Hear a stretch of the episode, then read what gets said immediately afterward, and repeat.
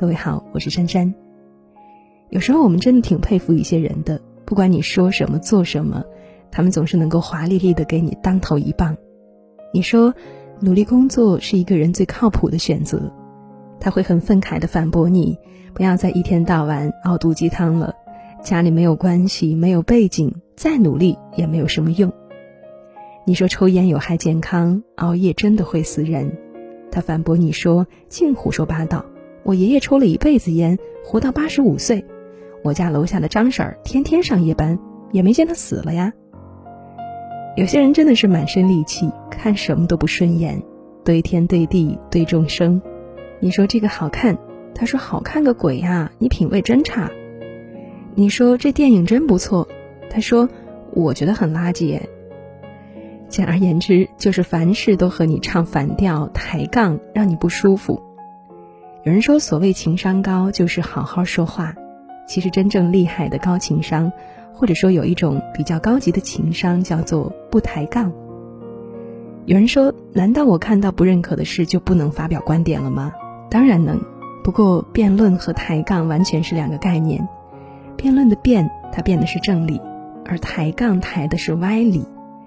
那既然抬的都是歪理，就让与之争论的人有一种。秀才遇到兵的无奈感，所以一个总喜欢抬杠的人，大多是社交场上的杀手，人际关系也比较差，令人讨厌，可以归类到低情商人群。原因自然不必多说，因为这样的人说话行事总是带着攻击性，对别人缺少最基本的尊重，这是很致命的一点。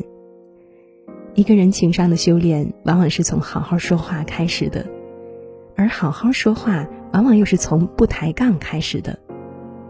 别人说这件衣服不错，你不知道怎么附和不要紧，但不要张口就说这好看什么呀？你眼光真差呀！这样的话，别人说努力很重要，你不同意这样的观点也没关系，那就闭嘴好了，不要张口就说努力有什么用啊？你竟误人子弟这样的话。要知道，这不是在辩论，而是在攻击人，不尊重别人。说这样的人情商低，也许都是含蓄的说法。坦白讲，其实这就是有一点缺心眼儿，或者说无脑的坏。很多人的人际关系差，事业发展不顺，家庭不和睦，问题往往就出在自己的嘴上，口无遮拦，张口就见血。这样的例子我们见过不少。反过来看，在职场上那些混得风生水起的人，在生活当中那些家人朋友关系都处得很好的人，他们往往都懂得嘴下留情。所谓嘴下留情，就是即使不赞同你的观点，也不会对你进行人身攻击，会更理智、更君子。一个真正情商高的人，即使是在自己有理的情况下，往往也会给别人留点余地和退路，给人台阶下。很多时候，对那些喜欢抬杠的人，我是比较同情的。为什么呢？因为我觉得这样的人大多数活得比较可怜。一个人总喜欢和别人抬杠，往往会有三大原因。第一点是缺乏自信，爱出风头。抬杠的本质其实是通过打击别人，从而来抬高自己，获取心理上的优越感。